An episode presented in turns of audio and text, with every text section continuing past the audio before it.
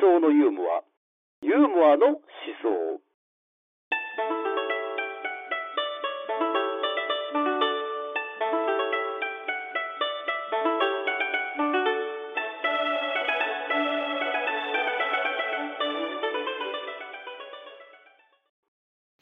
はい、それでは始めます。よろしくお願いいたします。よろしくお願いしますありがとうございます。はい、マザーテラサ定例読書会思想のユーモア、ユーモアの思想のユーモアの思想編でございます。マザーテラサと申します。お願いいたします。えー、この読書会はですね、まあ、普段哲学芸人として、まあ、東京都内近郊のですねライブをですね、えー、渡り歩いてネタをやっている私、マザーテラサがはいたまには思想的な話をじっくり行う時間も来てもいいじゃないかということでそういうコンセプトでやってるですねライブ,、えーライブでございますでまああの月2回で今回はですね哲学書ではないものを無理やり僕たちが思想的に僕たち私たちがはい思想的に考えようっていうようなですねそういうイベントになっち。ゃうなんで僕たち私たちかって言った方は後で説明しますがはい。はい、で毎回このですね、えーライブアシスタントをつけておりまして本日のアシスタントはこの方でございます。どうも皆さんこんばんは。島田だよよろしくお願いします。お願いいたします。ありがとうございます。ありがとうございまそうですね、すはい。あのですね、この前ですね、はい。あのたまたまなんですけど、うん。ポッドキャストでなんかあの、うん秋元才加と元 AKB の、うん。はい。ジョイが、うん。結構社会派なニュースをなんか語り合うみたいな、おその二人がですか？そういうようなラジオ番組があって、はい。聞いたんですけど、はやつらうまいんですよ、すごい。あ悔しい。そうなんですよね。で、東京 FM でやってたやつをなんか、はい。音声で掘りてきて、まあ、途中は専門家が喋っていろいろ話すってあれなんですけども、まあ、台本があるとはいえ、うん。やっぱなんかその悔しくなっちゃってうん。社会的なことをなんか別にちゃんとその場その場でちゃんと勉強してやってる人たちがすごい整ったことをうん。だからちゃんとこういう番組を作んなきゃダメだなと思って、はい。なるべくちょっと間を埋めて喋り尽くして変な間ができるじゃないですかこのライブ、まあそうですね。ええ。うん。あの考える時間がね、うん。自分で聞き返すとすごい嫌になってくるんですよね。本当もうパソコンぶっ壊したくなるようななんか そういう感じがあったりするんですけども、まあラジオでいう放送事故っていうやつそうですね。ね何秒で3秒でしたっけ？放送時間、う。んうん。言いますよね。なんかその沈黙あるとそうはいはいはい言いますよねだからちょっとなるべくね沈黙を少なくまあけど言っても見てきていただいてるお客さんもいらっしゃるのうんでそうですね。そそのことも大切にしたいとは思うんですけどね、ということでまああの海とも山ともつかない話をしてですね。まあちょっと、はいさっきねあの今日お話と全然関係ないんですけども、はい。まあちょっとあの僕たちああ私たちみたいな言い方をしてしまされてましたね、えー普段ないえ言い回しを、えはい。あのなんかちょっと僕たちって言った瞬間にあまずいと思ったのがなんかその、はい。たまたまねなんかあのここ来る前にツイッターでなんかあのサカナクションが、はなんかあの山口一郎さんがえっ、とさ僕あのサカナクションのことを言う時僕たち私たちサカナクションはって言い方をするらしいんですい、ね、うん。え。だからそこはやっぱりすごいジェンダーに配慮をちゃんとしてる人じゃないか山口さんはみたいなことをは言ってて、まあ確かにサカナクションって5人いて、い、まあ女性一人。女性2人二人いますね、うん。えーあなるほどな。さすが山口一郎さんですやっぱり、そういうことも考えるからやっぱりねああいう音楽を作れるんでしょうねやっぱりね。というのがうん。頭をよぎって、はい。そうですねじゃあ早速使ってみた、えー使ってみた。そうですね。なんかそういうとすごいなんか山口一郎が使ってるから私も使ってみたって言ってミーハーな感じがすごい。そうですね。しますけどね。ただあれですよね。そのもっと深いえ意味があって寺澤さん使ってるわけですもんね。僕みたいに、はのサカナクションが使ってたんで、ーはい。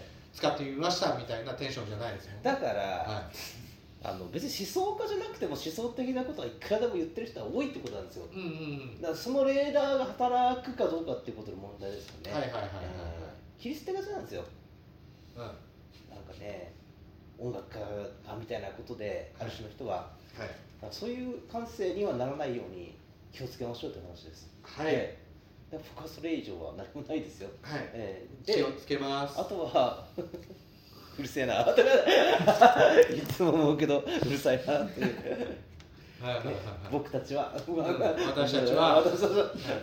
それもここで私たち使うのはなんか変な話になるじゃないまあでも一応なんか不特定多数の方に聞いていただいてるんでやっぱそこらいやいやいや。どんどんどんどんなんかそういうのはねやっぱ。僕たちはだって発信する側にジェンダーであれがあったらどっちかだって女性性があるってことになるだってまあその一なんか一面もあるかもしれないじゃないですか。僕なんて母子家庭ですから。いや何よそんな今母子家庭にすごい失礼なこと言って母子家庭の人は全員女性的なジェンダーになるっていうことあだってバランスなやばいっすね。どんどんどんどん悪い方向に転がってってそうそう。今の自爆完璧に自爆ですよ。申し訳ございませんでした、は い軽いな本当軽すぎる。そんな。さあさあというわけで。ひどい。というわけで本日は。行かせませんよ。行かせなんで行かせるんですかもはうということでですね、えーもうまあこういう言い方はしたくはないんですけど平成最後のユーモアの地蔵編。ってあいうまあそっか。ねそういうカウントをせざるを得ないところにちょっとねそうですね。日本人なんだなっていうのを実感しますけれども、うんうんえー町屋良平さん、はい。えー 1R1 分34秒。これまあ1ラウンド1ラウンド1分34秒と読みます、はい。もうここからなんだこれ格闘技かって思うかもしれないそうですね。格闘技のお話でしょうかね。どう思います？いやだと思いますよ。やっぱその1ラウンド1分34秒、うん。そうですね。格闘技ですね、もし違ったらどうしもし違ったらですか、まあその時はもう僕はい。謝ります、はいそうですか。ははい。合ってます。い、や無駄なやり取りじゃないですかそれ。いやすごい。肩透かしにあったらどうなるんだろうなっての見たかったんで。すごいいいです面白かったですね、でも謝りますっていうことしか言わなかった俺が悔しいですけどもっと気の利いたこと言いたかったですけど、ねはい、3秒の間がっていうのを頭に入っちゃって、ええ振り幅もあったしね、うん。ああよかったみたいななんかそういうのもできないし、はそうですね。バラエティーのお決まりのパターンを 全部裏切ったこのやり取りいでしたね、まあ申し訳ない。いいんじゃいやいいんじゃないですか、はい。そんなのは別に求めてないですもんだって。そうですね、ええ嫌ですよそんなねお笑いのコードで全て話をねしようっていうう僕お笑い向上委員会とか見てたまに気持ち悪くなってくる立場の人間なんでなんかもうあの あこれは流しますよ。流します。いや全然流してくださいいいですよ。はいまあ好き嫌いはっきりしますよ、はい。まあでもあれ見てると疲れちゃいますよ、ね、そうなんですよ。うん。勉強にはなるんですよね。だからそう勉強になるって目線になっちゃうんですよね、うん。なんかあのもうなんか楽しんでは見れないんですよ。多分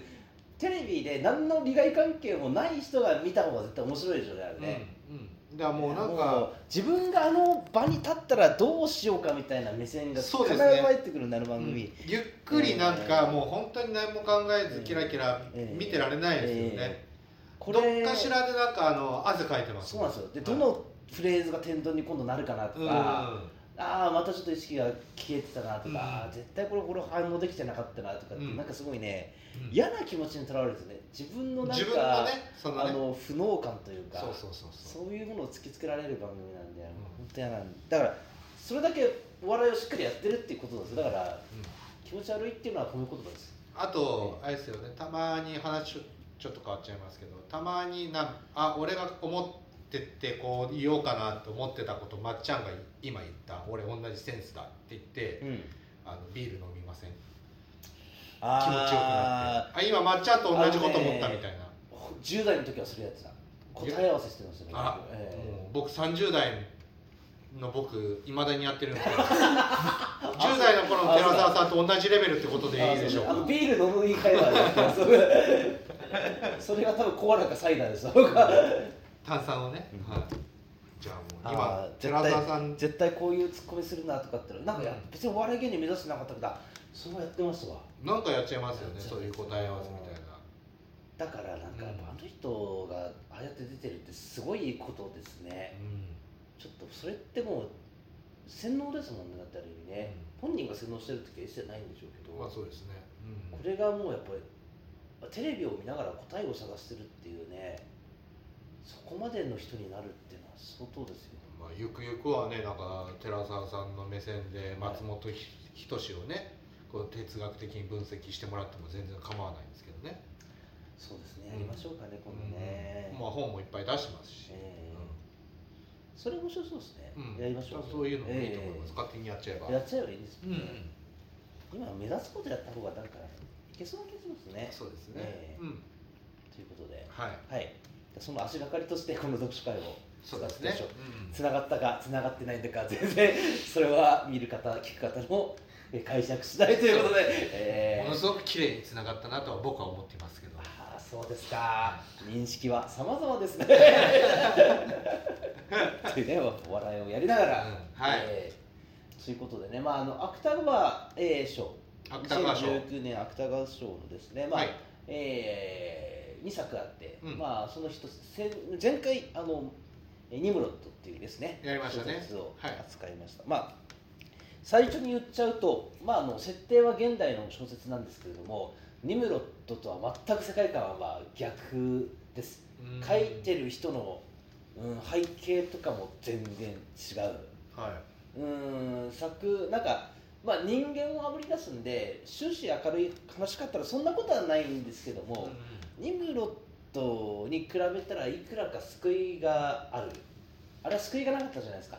うんなかった。なかったですよね、うん。どんな内容でした？あのーお金の話でした。お金の話で。すねビットコインのお話ですよね。ね。でビットコイン。うん。でそこをなんとかビットコインっていう新しいような価値っていうものをうん。掘り出すような、うん。そういうね部にいるような人っていうのがもともと会社の部が一緒だった二村さん、まあ、ニムロットって人といろいろやり取りしてでなんかダメな飛行機コレクションっていうなんかい。い飛行機を作ろうと思って失敗作ができる。うん。でその失敗作っていうことを作ったことによって人間の文明っていうのは、まあ、発展を遂げてきた。うん。だから無駄なものダメなものそういうものっていうものを切り捨てていくってことはまあそれに全く価値がないっていうふうに思っちゃうのはどうなのかなみたいな、はい。まあ、そういうところの中であとはねあの恋人の人っていうのがうん。なんかちょっと妊娠しちゃって、うん。まあそれがダウン症児であるっていうことが分かってそれをまあ、えー、と下ろした過去があったっていう話で、その中でなんか自分という人間のなんかねどっかでやっぱりその文明的に倫理的にも問題ないっていう行為だけれどもそこが文学だったんでしょうねニムロットはね。うん。やっぱ無駄を切り落としてしまったっていうような、うん。そういうものはどっかに登場人物の中に引っかかりながら生きていってっていうようなそういうお話です。やっぱり文学っていうのはそうですね。本当になんかやっぱ合理的なものを合理的に考えていかないとやっぱり生きていけないんで社会でもサイクルも激しいしうん。お金も稼がなきゃいけないしそうね。なるとやっぱ物の考え方っていうのがどんどんどんどんやっぱ自分中心になっていってうんそうなっていく中でなるべく自分に関係ないものが考えないようにしようっていうふうになってきたりとかうんうんなるべくそのお金にならないようなことっていうのは切り離してしまおうみたいなうん。ところに行きがちなところをちょっと待ってっていうような本当にそうなのかっていう問いかけがあるところの中にやっぱり文学が生まれるんだろうなっていうのは、うん。僕はちょっと前回のニムロットとかあと今回のねうん1ラウンド1分34秒とか読んで思ったので、改めて思ったわけですね、はいはいはいでまあちょっと格闘というか、まあ、それが絡む、そういう小説なんですけれども、はい。はいまあ、ちょっとそれを一つ置いといて一つ島田さんにはい。質問をします。はい。あなたはどうして芸人を続けてるんですか？ああこれね、はい。うーんすごい難しいお話ですよね。いや僕この読書会がある前に、うん。そのお笑いライブ1個出てきたんですよ、あはい。コンビで。はい。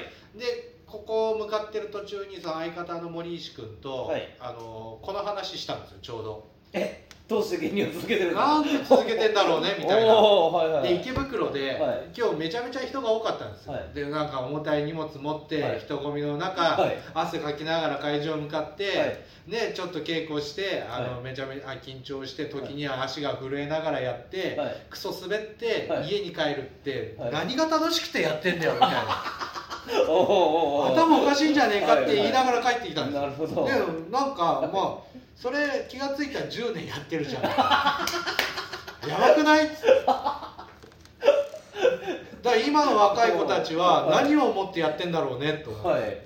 じゃあ5年ぐらいでやめた方がいいよねって言いながら帰ってきてたんですよ。なるほど。どうして続けてるのかは分かんない、気がついたら今に至る、島田さん、はこれね今までの読書会で一番いい答えを出したかもしれないですね。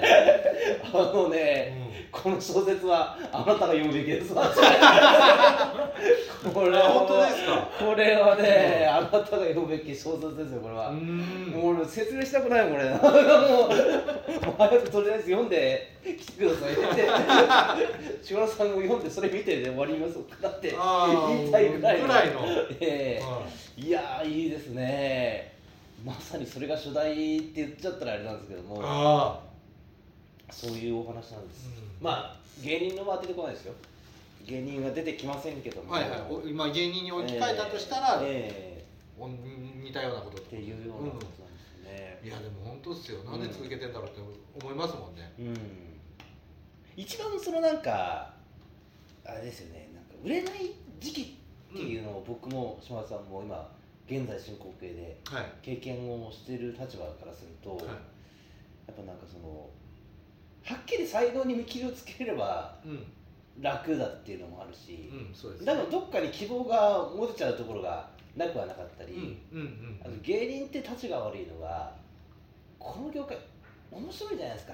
面白いそのなんかあの人のネタ見ててもやっぱ笑っちゃうし、うん自分が滑ったとて滑った後のライブで話すトークはやっぱり面白い人が集まってるんで、笑っちゃうじゃないですか、うん。そうすると自分も面白い人間だっていうふうに、うんなん。かあまじないをかけてそれで毎日を過ごせて、ねえなんかバイト行ってなんかは時間を取られてその合間でネタを書いたとしても、本当は相当な体の負荷をかけてるはずなんだけど気にならないみたいなあそうですね。そうですねまして子供がいてねもう本うんいや大変ですよね。いますよ。だってもう、寝てないんじゃないかっていうぐらいの人いっぱいいますもんね。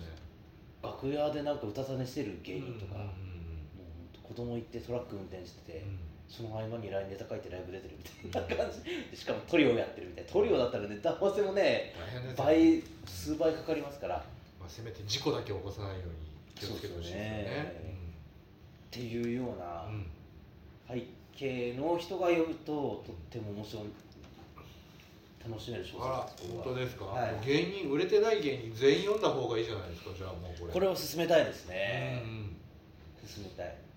そんくらいの。やそのくらいの小説つなんですね、ええ。はいはいはい楽しみだ。まさになんで続けてる？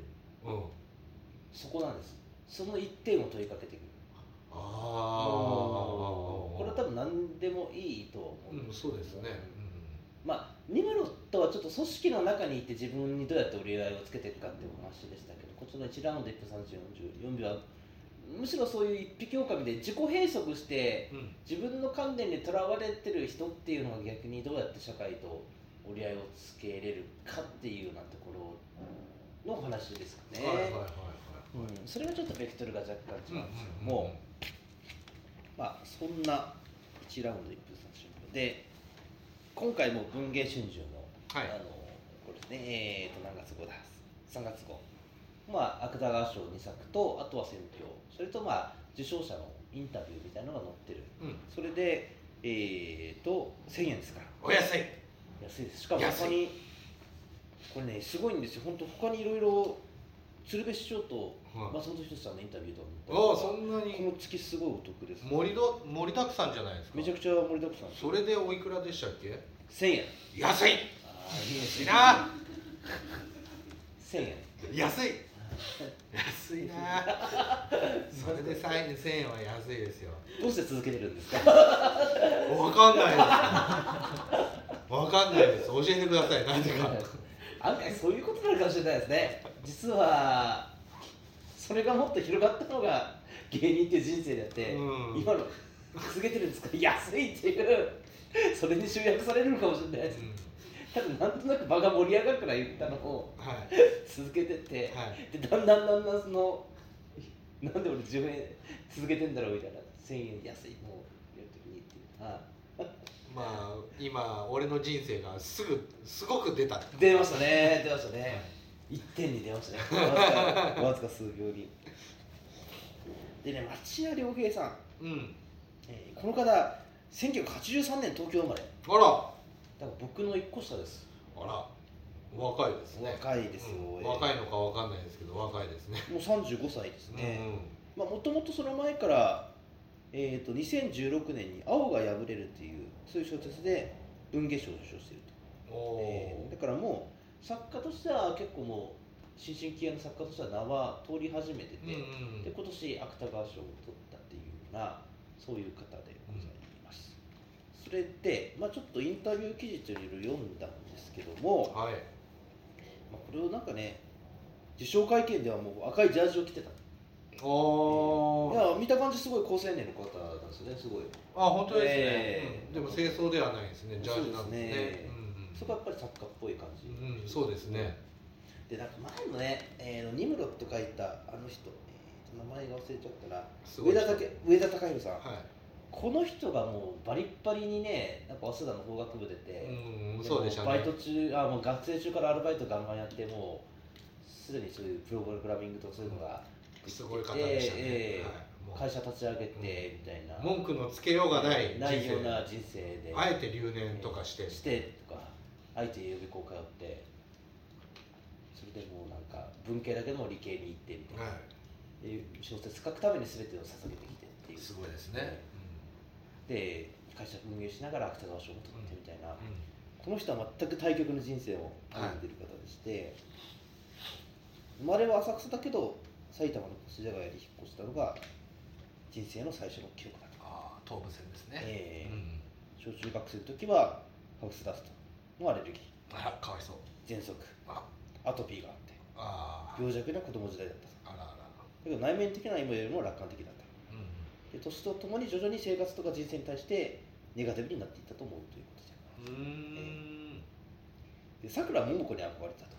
あけどなんかその感じはすごい出てます。うーん。非常になんかねあのあ要所要所でちょっとやっぱり弦楽弦楽的って言い方はちょっとややこしいですね難しい表現とか使うんですけども割と地に足についたところからちょっと文学を紡ぎ出そうっていうような、うんうんうん。まあ、文学ってそういうものですけどもあんまりなんか背伸びをしたような、はいはいはい。そういうようなものはやっぱ書かないというか、うんうんそういうポリシーで多分意識を置いて持ってやっているんでしょうね。や。すいですね、ええ。じゃあ。でなんかまあ三島由紀夫も読んでたとかっていうことなんで、へえだから要所要所のなんか美的なすごいね、うんうんなんか細やかで繊細な美に対する描写っていうのもあるんですよ。なんかあの後で言うんですけど映画監督志望の人っていうのが出てきて、その人がなんか美術表をするときになんかすごいやたらと現代アートを知ったような感じのフレーズをガンガン出してきて、現代アートってなんだよっていう話ですけどねこっちからして、ええそうですね。よくわかんないですかだからその切り出し方っていうものが、うん。その現代の合理性に対する抵抗といううん一つの共同法としているのはですね。芸術という存在があってそういうようなものに向けてどうやって、えー、とギリギリのですね。そのなんていうか妥協とも言えないような、えーコミュニケーションが図れるような表現が達成できるかというですね。そういうふうな現代アートだと私は思うんです。急に説明してくれた。って言われ表現が出てくるんですよ。ああそうなんですね、えうん、全く言ってることが分かんなかったですけどね、うん、そっか。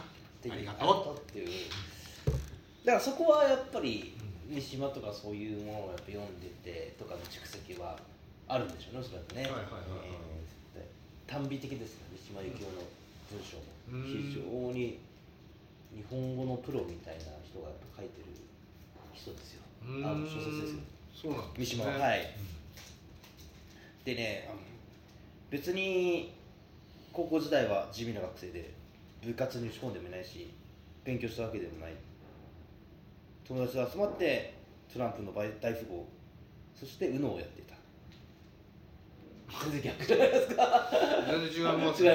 庶民ですね。庶民極めて庶民です。よ、うんうん。だからね芥川賞もね僕絶対こういうバランスをとって一回なんかあの綿谷さんと金原ひとみだったかな。なんかはい。二人同時受賞の時にあの片一方がねヘビにピエスでうんもうゴリッゴリのギャグのものが大敗的な小説で、うんもう一本の綿谷りさが本当に形の整った感じのねなんか人だみたいななんかもう選考段階からこれもうなんか決まってたんじゃないかこれみたいな。だからあそこらそこら辺はなんかお笑いの賞レースとすごい似たようなバランス取るわけですね。傾向とか、うん。キャラクターとか、やっぱ考えてはうんいる。いるんでしょうねおそらくね。やっぱどっか興行だし、うん。やっぱ本をやっぱ売りたいって言ったらですよ。そうですね。そこまでなんかあけすけには言えないでしょうけどやっぱ注目は絶対やっぱされなきゃいけない。まあ、その注目のされ方もどっかでやっぱりそのあのただねコネでとかうん。そういうことだったらちょっとそれは品がないからある程度現代的ななんかトレンドを出してるだとか、うんそういうとこも含めて、うんまあ確かになんかその正統派と異端はなんか両方見たいですよね、ええやっぱね、だから多分ね最終選考あるじゃないですか。うん。芥川賞って、うん。もうその前の段階で、もう文芸春秋のさあれですよ人たちっていうのが今年はこの傾向でいってこの人たちがなるべく選ばれるような感じでちょっと行きましょうかねみたいななんかそれちょっと客寄せファンダ的にねあの社会学者の古市さんとかが、まあ、客寄せファンダって言い方したら失礼ですけどそうですね、いやだけど文芸春秋ってボロボロに酷評されてるんですよ。あそうなんです古市さんをノミネートして、ん。えっと山田栄美とかが本当に何なのこの人ですみたいななんか薄っぺらいし描写も全然できてないしみたいな。ななかなか僕は芥川賞そこまで詳しくはないんですけども、はい。選評でそこまで酷評される小説もないらしいんですよねだからそういうことも含めて話題になったりするじゃないですか、うん。っていうこととか。まあちょっと横道されちゃいましたけど。で、えーアルバイトしてて。で、まあ、大学に進もうと思ったけども失敗したと受験に。あら。それで、えー親には浪人するって言って報告してそれでもアルバイトを、はいはいはいえースカイラークでやってて。はいはい。でアルバイトをしながら小説を時々書くという生活をしばらく送って別の会社に営業職の正社員として就職しては現在に至るだからいまあ、小説一本でだから食えてないってことですよね、ねうんまあ、芥川賞取ってからは分かんないですけど、うんうん。まあ、小説やる人は大体そうですよね、本当、コンビニ人間やった、ね、取った人も、コンビニでバイトやりながらとかっていう感じでしたし、うん本当、学校の師匠やりながらずっとね、書いてた、60、70になって初めて芥川賞取ったみたいな人もいますし、うん僕のバイト先でも一人、いやあの作家がいますあああ。の人がやっぱりホテルの支配人まあちっちゃなビジネスホテルですけどはい。やりながら作家活動やったりとか、えー、すごいですねみんな。うん。ちゃんとそのダブルワークを成立させてまあ両立させて、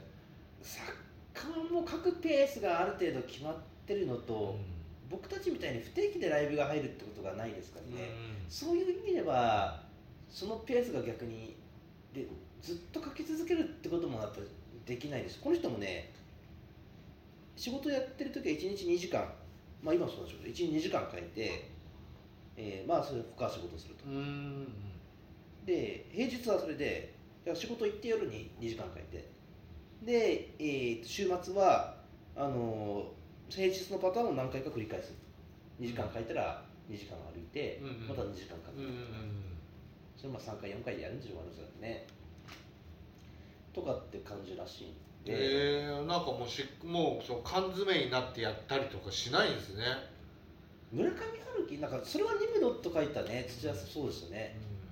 村上春樹が本当朝2時間書いてそれで終わってみたいな生活をずっと続けてるらしいんで、うんそういうペースの方が小説って書けるんですかねどうなんですかね、うん、なんかもうね今勝手なイメージですけど、うん。なんか伊豆とかどっかの旅館で、もう1か月ぐらいずっと缶詰みたいなイメージあるじゃないですか。であの編集者が来てうん先生みたいな。結婚までですか?」うん。待ってくれ」みたいな「もう締め切りなんですよ」うるさいっつってそのなんかちょっと外に出たりとかっていうイメージですけどね。えー。だからもうそういう小説家は死んでるかもしれないですよね。いやもう絶滅してるでしょうや世間がだって与えてくれないでしょその暇を。あ小ー説だけでなんとか言ってだって高等遊民の生活ですね。